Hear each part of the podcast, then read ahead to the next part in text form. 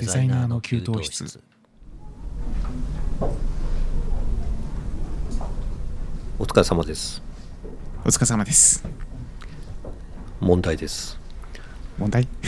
突然ですが、問題です。はい。えっ、と数字の5うん。アルファベットの小文字の D うん。大文字の L うん。と書いてうん。宇田さんは何と読みますか？え？5DL ってことですか？5DL D は小文字。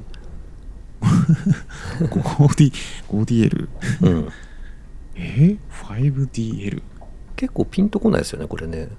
全然わかんないっすね。なんかねあのー E テレの番組でうん。たまたまなんかそんなようなやつやってて。でこれ音で聞いたら多分、あーって思うと思うんですけど、うん。えっ、と5デシリットル、ああそうなんだ、うん。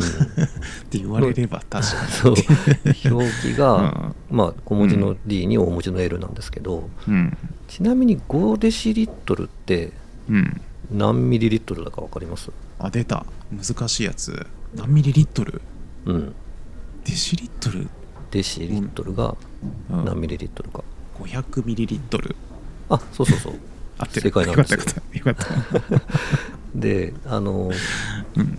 ちなみにミリの、ミリを日本語に当てはめるとどういう漢字書くか分かります？漢字あるの？え、うん。ミリ？あるんですよ。ミリですよね。はい。え？いやそもそも他のやつがわからない。正解はねあの毛はい。毛なんですよね。もう毛と書いてもうなんですけど、えーそうなんだ。そう。これあの SI 窃盗語っていうの分かります。僕もそういうふうに認識してなかったんですけどね。うん。あの我々的にはあのメガとかギガとかうん。テラとかはいはい。その10の何乗かっていうのをうん。表現する数字の、数字っていうかあの、うん。単位？うん。単位の頭につく数字の大きさを示すものが SI 窃盗語っていうものえ。ー、でして、まああの10から順番に、うん。えー、と10倍がデカ100倍がヘクト、うん。1000倍がキロ、はい。えーと100万がメガみたいな感じで、えー。うん、続いていくものなんですけど、うん。これなんかちゃんと律儀に101001000っていうふうに、うん。ゼロが1個増えるごとに全部うん。ちゃんと共通してそうやって呼ぶものがあるんだなっていうのを僕知らああんまりちゃんと認識してなくて、うん。うん。で日本語表記も、まあ、デカは10とか、ヘクトは100とか、あの数字が増えていくだけなんですけどうん。逆に減っていく場合、うん。うん少なくなっていく場合あのうん。1が0.1のことを、まあ、デシってあいう。ー。でセンチっていうのがうん100分の1 あなるほどね。知らなかった。ミリだと1000分の1っていう感じで減っていくんですけど、へー。まあ、そのそれ以降うん。マイクロナノピコみたいな感じで進んでいくんですけど、えーえーなんかね日本語のその当てはめが減っていく方はなんかすごく不思議で、弟子はうん弟子が部でセンチがリンっていうのはなんか打率の表現の時に出てくるから分かるんですけど、確そう でその後ミリがいきなり毛になるんですけど、聞かないよなもう、ねそう。でマイクロがねなんかん。微微生物の微でその後チリとかっていう感じで続いていくんですけど、うん、なんか改めてこういうの見るえー。と面白いなとか思いつつ、まあ、今そうデザイナー的には、うん。あの何テラバイトとかっていうところが一番大きい値なのかなって感じなんですけど、うん。これもそのうちペタバイトとかねエクサバイトとかゼタバイトとかなんかそういう表現が 出てくるのかなって思うとちょっと楽しいなっていう。へえうん。そうなんだ。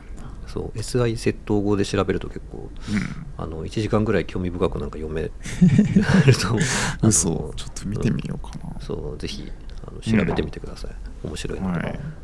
また一つ大人になりましたよね、なんか雑学が、うんちくが 増えましたということで、そろそろ行きましょうか。行きましょう、うんはい。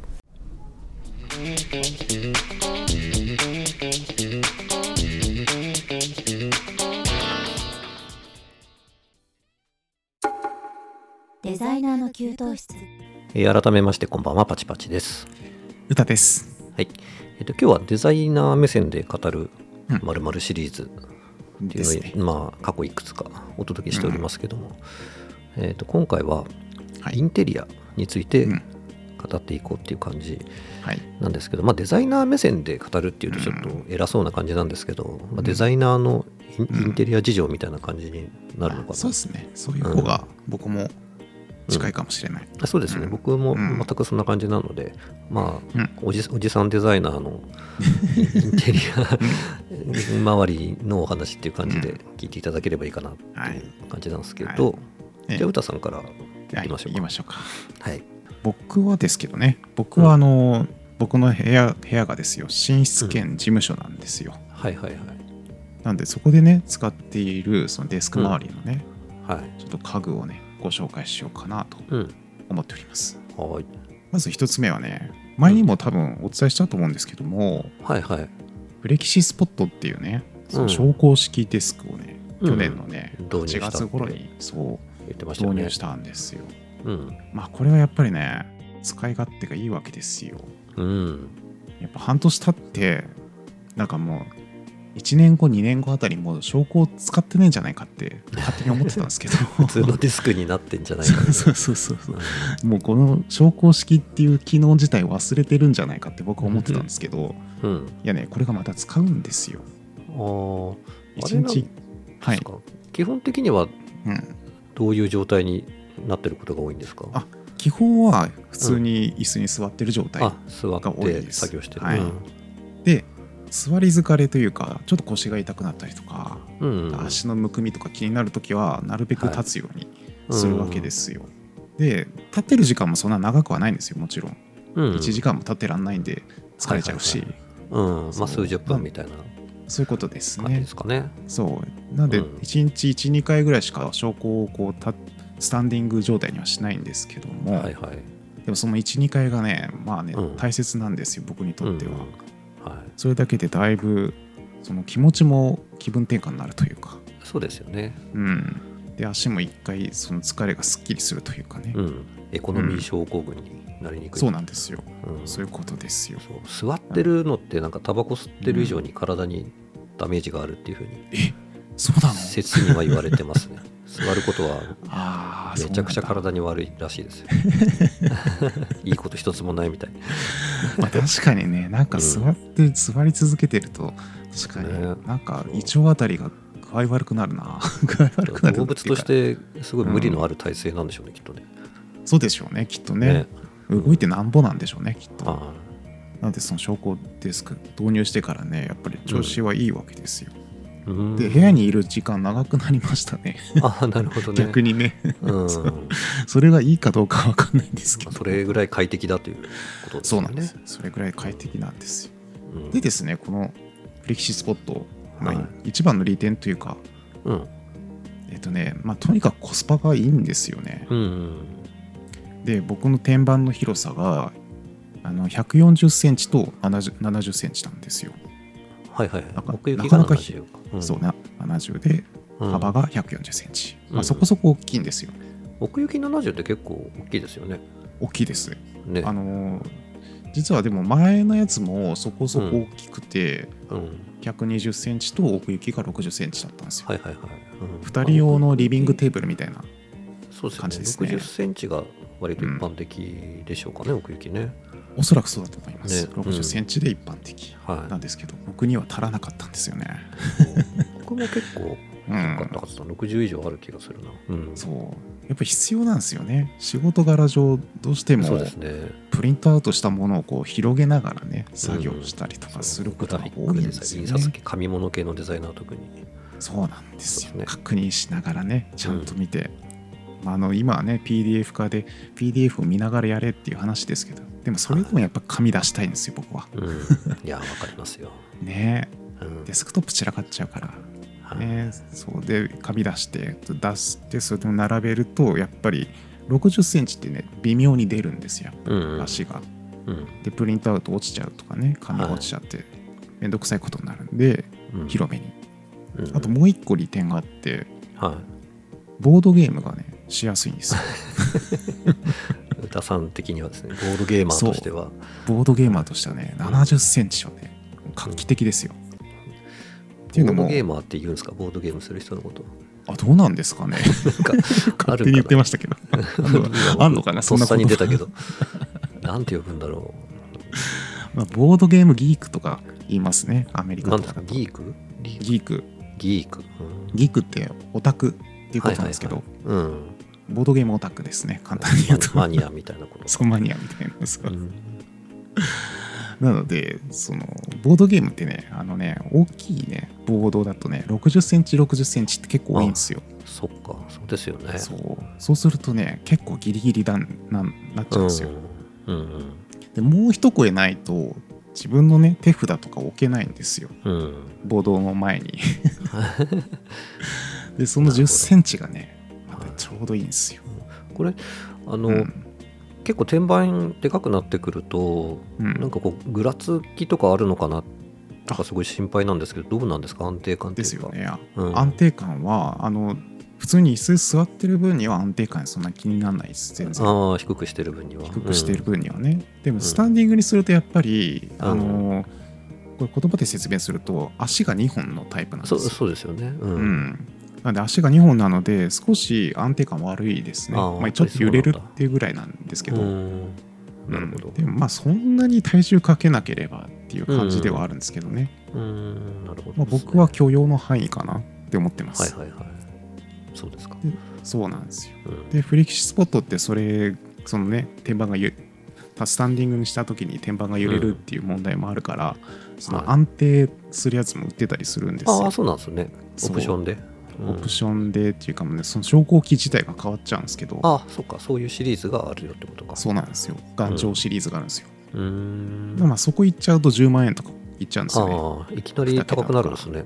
そうなんですようーん4本足になっちゃったりとかあそういうことか。なるんですよそうで僕が買ったやつ5万円なんでうん。税込み5万円ぐらいはいはい。めちゃくちゃ安いうん。だから普通のおしゃおしゃれなテーブル買うよりも全然安いんですよ。この昇降付きの方が安いっていうね。うん。うん。まあちょっと天板のね、木材に関してはその一枚板ではないですけどもちろん。ああはいはいはい。まあでも今時ね、なんかそんなそうに。。ちょっと気にならないんで僕も、うん。なんでもこれ買いましたよね。はい買ってからやっぱり一番良かったなっていう。デスク周りのはい。角って言ったらいいのかな。うん。うんうん。でしたね。はい。一つ目はフレキシスポット、昇降式デスク。はい。でですね、2つ目。2つ目はね、そのデスクの横に置いてある棚ですね。棚なんですけど、はいなんか結局行き着く先がね、無印だったんですよ。ああ、なるほど。無印のそのユニット式のね、ステンレスユニットシェルフっていうね、うんうんシリーズのうん。棚がございまして、これね、はいはいあの、組み立て式でいろんなパターンが組み立てられるんですよ。で、自分なりにね、あそそんな感じですよね。そうなんですよ。うん。で自分なりにこれセットで売ってたりするんですけどもそのバラで売ってたりもするので、自分なりのセットで買ったりとか作れるわけですよ。うん。でですねこれなんでここに行き着いたかっていうと、うん。まあ、もちろん無印で棚棚にあったねそのケースとかいっぱい売ってるわけですよ。そうですよね。そうやっぱそういうとこ考えちゃうとうん。最初から無印でこういうおしゃれおしゃれなねいい感じの棚があれば、うんもうそれでいいわけになっちゃうわけですよ僕的にはね。うん。でそれでそれが買った購入のね理由の一つなんですけど、あともう一つがですね奥行きがね41センチなんですよああ、なるほど。割と深めなのかな。そういうことですよ30センチとかですもんね、大体。そうそういうの多いんですよ、うん。ですけど僕ねプリンターはねなるべく A3 対応のプリンターをはいはいはい。買いたいわけですよ、うん。でその A3 対応のプリンターを置くときにうん。大体 A3 対応のプリンターってコンパクトでも30何センチとかあるんですようん。一般的な棚だと30センチだから奥行きうん。でそれ置いちゃうと絶対そのプリンターはみ出るんですよねなるほど。なんかちょっとかっこ悪いことになっちゃうのでうん。それを考えると40センチぐらいのやつっはいはいはい。てなるとうんこの無印に行き着いちゃうわけですよね、そう。なのでプリンターに合わせて、まあ、最初はね当初はねプリンターに合わせて買おうと思って探してたのがこの無印うん。うん。になったわけですよ。でプラスアルファそう,、はい。ん。そういったね。そののはい。ボックスが入ってるんですかじゃあ、その中に今。そう。そうなんですよ、うん。もちろんそうですよ、うん。無印のボックスたくさん入ってますよ。もうボックスだけで埋め尽くしてね。ああ、いいですよね。そう。うん。でボックスで埋め尽くしてでそのユニットに合わせた引き出しも売ってるんですよ。うーん、なるほど。でその引き出しも1個だけうん。作って、そこには大切な書類入れてみたいな感じにしてますね、ううん。んだってこのユニクロユニクロじゃない。間違えた。ユニクロって棚なんか売ってない。ユニットって言おうとしたのね。そうそう。無印のこのユニット式の棚、はい。うん。とてもおすすめ。ただただですよこれ。はい。歪んじゃったんですよ僕。ああそうなんですね。そう。棚板が？棚板歪んじゃったんですよ。重すぎちゃって。そうですよね、うん。一枚一枚のその耐荷重っていうのはそんなにないですもんないですね。ちょっとうん。2センチぐらいだったかな、厚みが。ああちょっと薄めなんですね。そう薄めなんですよ。で、うん。僕ボードゲーム尋常じゃなく入ってるんで。そんなに重いんですか？じ あボードゲーム重いんですよ。あれ言ってしまうと紙の紙の塊なんで、うんあれがね何十個も入ってるからそれ歪みますわなっていう感じですよ、そう。そうなんですよ。まあというわけでね、まあ、デザイナー的に考えるとそのプリンターに合わせたはい、棚なんですよ、うんうん。それが無印のステンレスユニットシェルフはい。でしたね、うん。それが2つ目。はい。でですねここからはねちょっとね僕欲しいなってあ思あってたやつ。目をつけてるやつ。そう欲しいなって僕がねもしそのチームデザイン事務所作ってうん大きいね、大きいオフィス借りれるようになったらね、はい、欲しいなってやつ。うん。多分そういう未来は来ないかもしれないけど。まず一つ目がですねうん。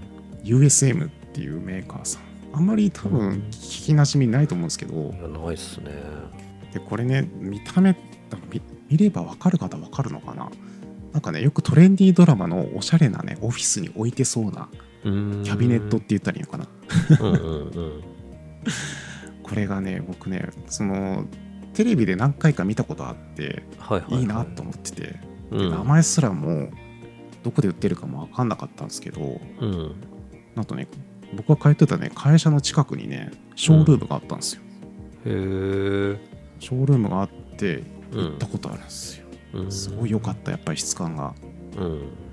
でこれねどういう棚かっていうとねもうほんとシンプルなステンレスの骨組みに、うん。なんかちょっとおしゃれな色合いのなんて言ったらいいんだろうこうえっ、とねドロップダウンドアっていうドアなんですけども、うん。こう下に下げて開くタイプのドアあパカッとがついてるんです開くんですね扉だけが。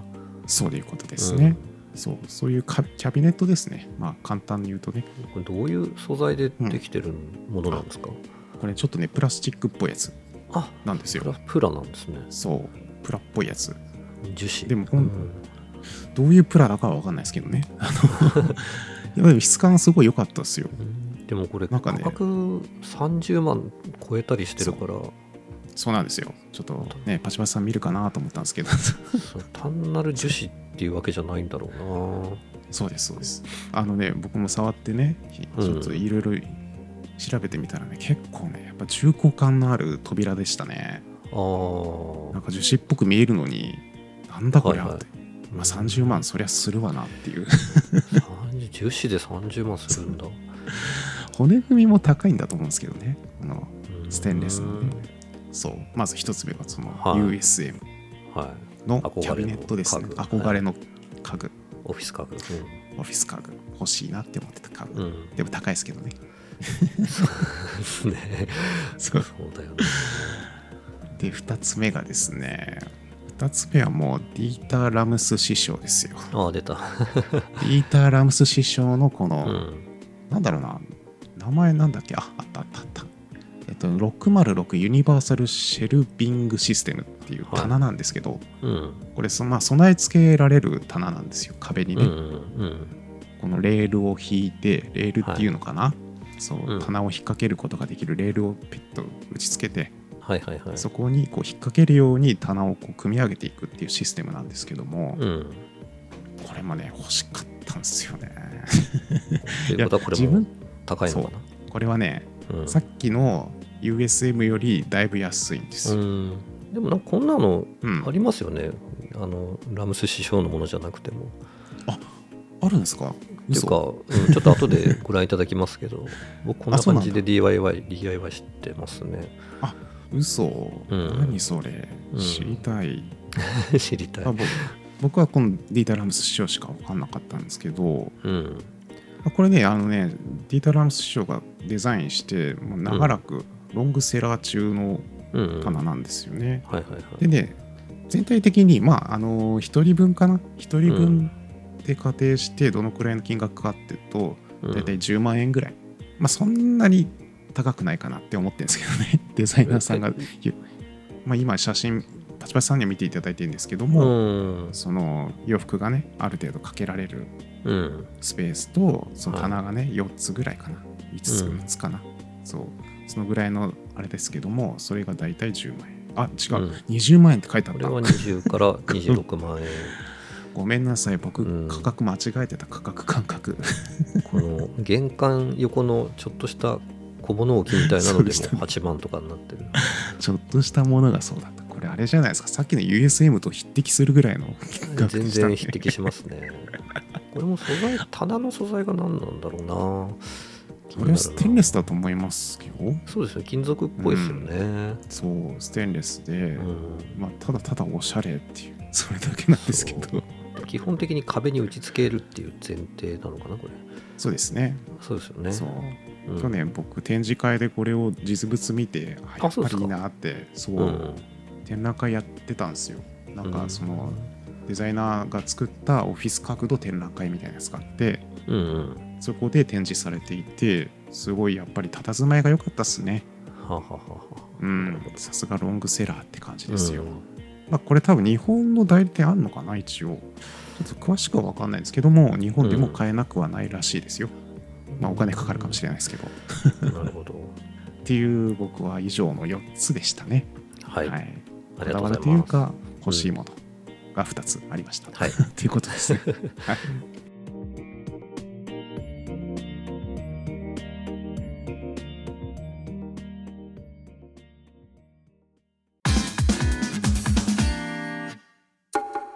デザイナーの給湯室。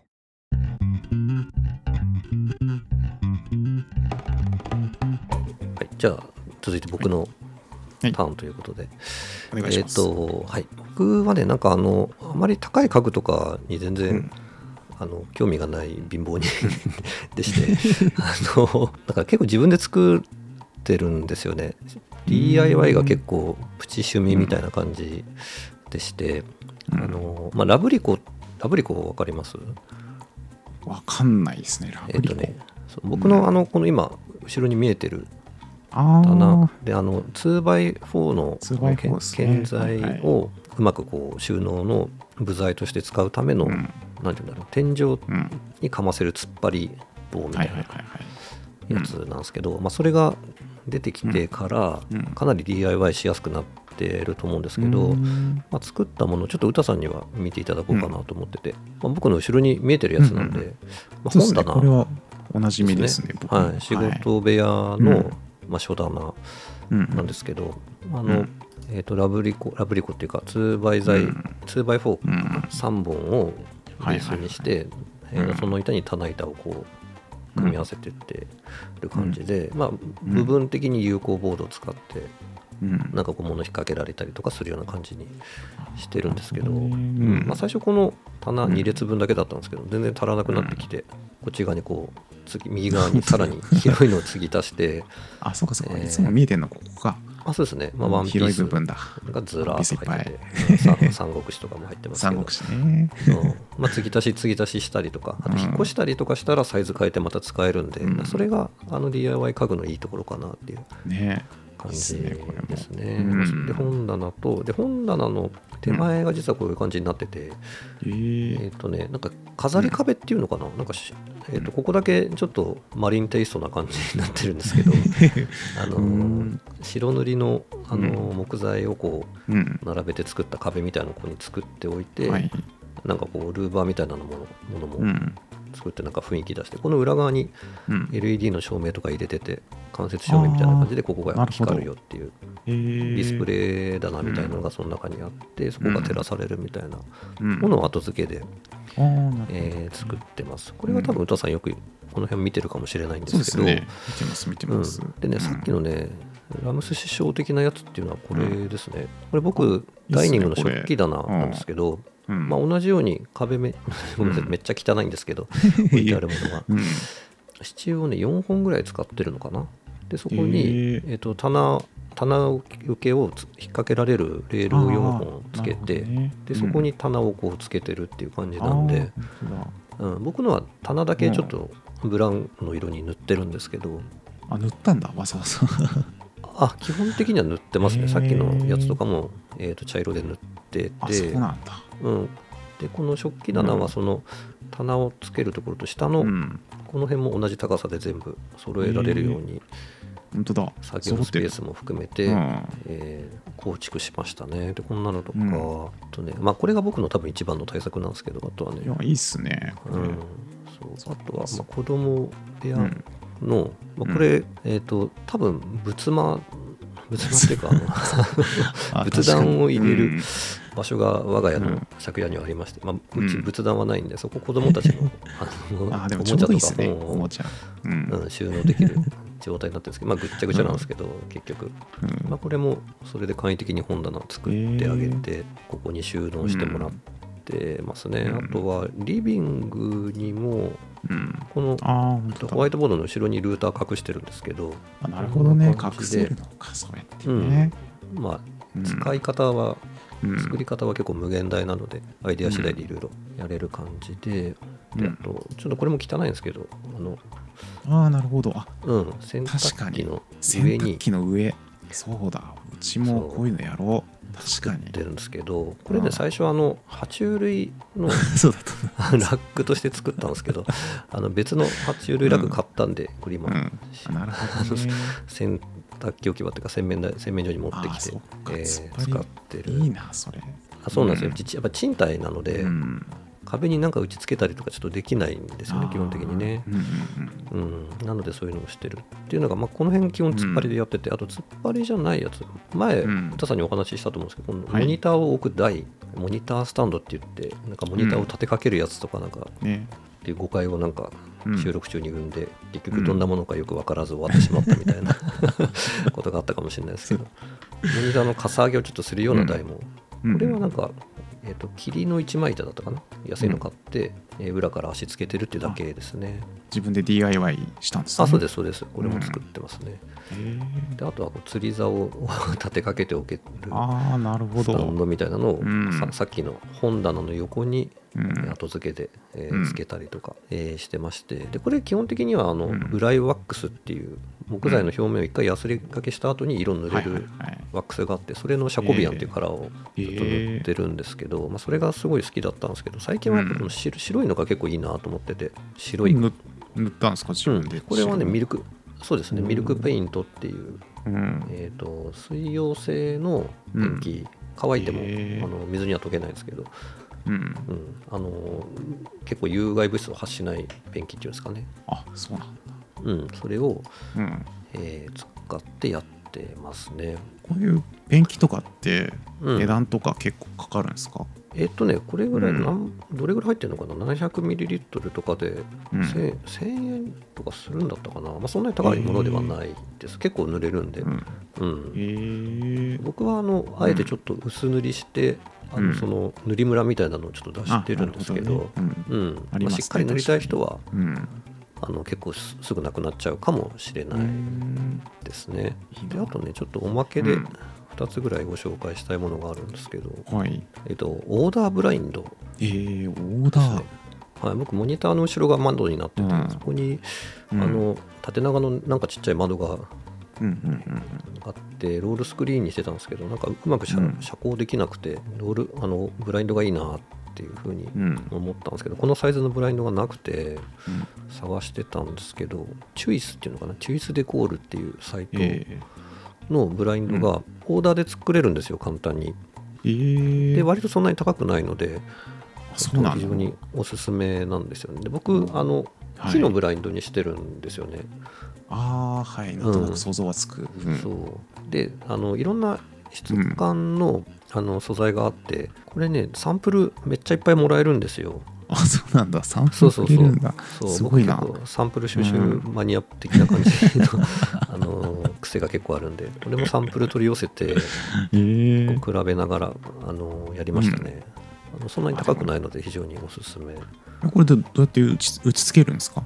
取り付けるときえっとね、うんこれはカーテンレールにつけるタイプか、なんかその辺もね選べますわ取り付けのタイプ。あの窓枠の内側に打ち付けたりとか、うん。なんかいろいろできたはずですね。あとはギター壁掛けうん。ギターハンガー。いいっすねこれ。リノっていうやつ。ギターってやっぱり壁にかけたいじゃないですかなんかお店かけみたいな感じたいんですよ。でもこれどうするんですかこれ？ええどういうことこれ？これねかけあのこれ賃貸でも OK なんですけど、まあ、プッシュピン的なやつで固定するんですよね。でそこにこうカポッと、うんえーハンガーを引っ掛けてええうん。で今何も何でも使ってますけどうん。別にギター落ちたりとかはしてないんですごくいいな。愛用してるんですけどちょっとなんかね、今うん。高くなってるなこのそうですサイトねたちょっと高く思った。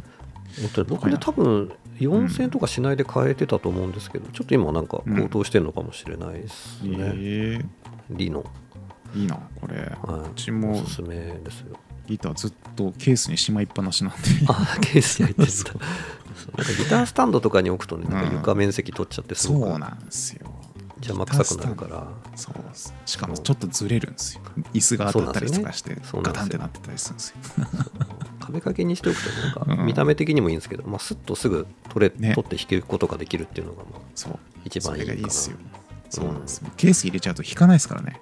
そうですね、まあ、ギターの あの湿度管理的にはケースに入れるのが一番いいんでしょうけどね。ネックの反らないようにとか、うん。うん。まあ、壁掛けはネック反る心配がないので、すごくね。おすすめっていうことで、まあ、僕の方はそんな感じかな。はい。ありがとうございました。すいません。はい。駆け足になっちゃって。駆け足させてしまったかなって いやいやいや、あの、スタンディングディスク、あ、違う、なんですあそう。だあのあれですね昇降式ディスクあ、ですね。昇降式ディスクでちょっと話が盛り上がりすぎてしまいました。僕の、はい。はい、ちょっとパパッとお話ししましたけど、そんな感じでございます。はい。ありがとうございました。ありがとうございます。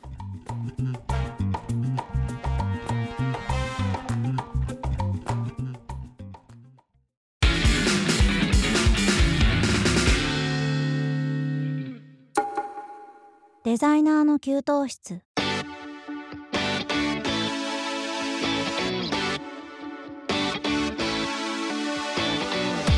はい、いかがでしたでしょうか？今週のデザイナーの給湯室、そろそろお別れの時間となりました。はい。はい。えー今日は、えーおじさんデザイナーの事情ということで、いろいろ話してまいりましたけど。いやでも DIY ができるスペースがあるって羨ましいなと思って。ああ、そっかそっか。うん。うん。ペンキ塗れるスペース戸建てで庭とかもあるから、そうなんですよ。やっぱそれ強いなと思って。ちょっとでもパチパチさんのやつ、うん。あの洗濯機の上はちょっと参考にしようかなと思って。ああいいですよ、うん。すごくタオルとか、うん。なんか洗剤とか。洗あんまり重いものを置けないかもしれないですけど、いやでもやり方によっては、そう、うん。思いも置かないんでいやちょっと後で行ってこようかな。後でって行けないけど仕事で。休みの日に行ってきますよ。そうそう。結構デデッドスペースなんでね洗濯機の上って。うん。そうなんですよ、そうおすすめでございます、はい、はいはい。えーとデザイナーの給湯室では皆様からのご意見ご感想をお待ちしております。えーデザキーお便りボックスからどしどしお寄せくださいませ。えー次回は2月15日木曜日21時頃お耳にかかります。本日もありがとうございました。お相手は私パチパチと。歌でした。バイバイ。バイバイ